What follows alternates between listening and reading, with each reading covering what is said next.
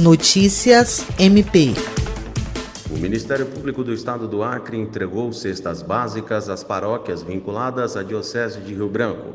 Os donativos são provenientes das doações arrecadadas na campanha SOS Acre, ação encabeçada pelo MP Acreano em parceria com outras instituições públicas para ajudar vítimas das enchentes que têm assolado o Estado.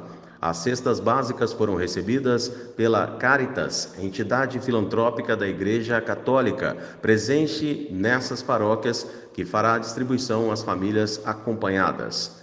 As paróquias contempladas foram a São Lourenço, na Vila do V, e Nossa Senhora de Nazaré, no município de Porto Acre. Em Rio Branco foi a paróquia São Paulo Apóstolo, no Calafate, e a Catedral Nossa Senhora de Nazaré. William Crespo para a Agência de Notícias do Ministério Público do Estado do Acre.